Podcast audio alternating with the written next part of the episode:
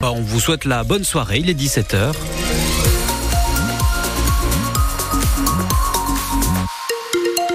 La météo pour demain, bon bah je vous disais qu'on se dirigeait vers euh, des journées un petit peu plus fraîches quand même. Ça devrait intervenir dans le courant de la fin de semaine. Alors certes, dimanche nous aurons du soleil, mais d'ici là des températures qui vont retomber. Alors ce sera pas flagrant demain, une chute qui s'accélérera par contre pour euh, ce week-end.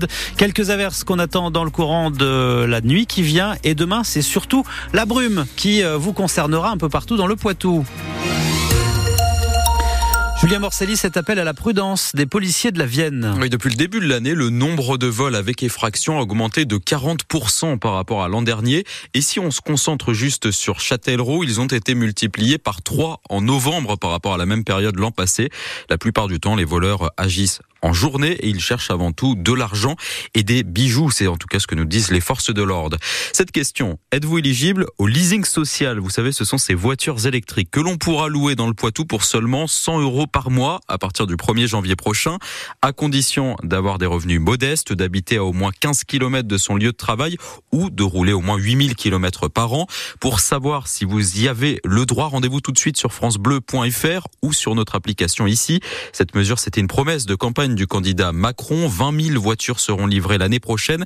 Seulement 20 000 voitures, c'est bien trop peu.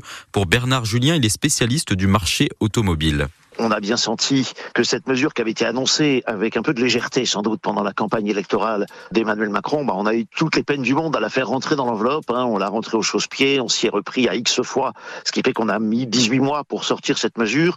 20 000 voitures, si vous rapportez ça au parc détenu par les Français qui est de 40 millions de voitures, ça fait 0,05%. C'est une goutte d'eau et ça a une dimension assez largement symbolique quand on réfléchit à la vitesse à laquelle les ménages français ont eu, je sais pas quoi, des ABS ou des GPS dans leur voiture, on s'aperçoit que les plus riches les ont eus euh, peut-être à la fin des années 90 et les plus modestes 10 euh, ou 15 ans plus tard. C'est un peu la règle en matière d'équipement automobile, hélas.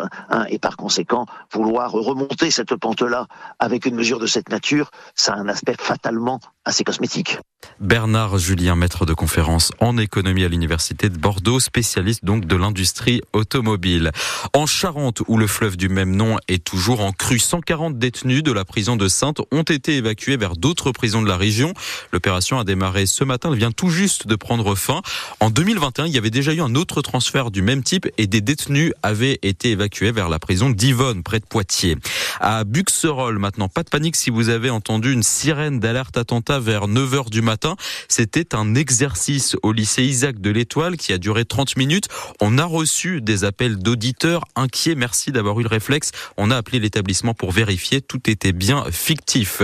À l'approche des fêtes, le nombre de colis explose chez la Poste. Elle en a déjà livré 340 000 dans la Vienne au cours des quatre dernières semaines.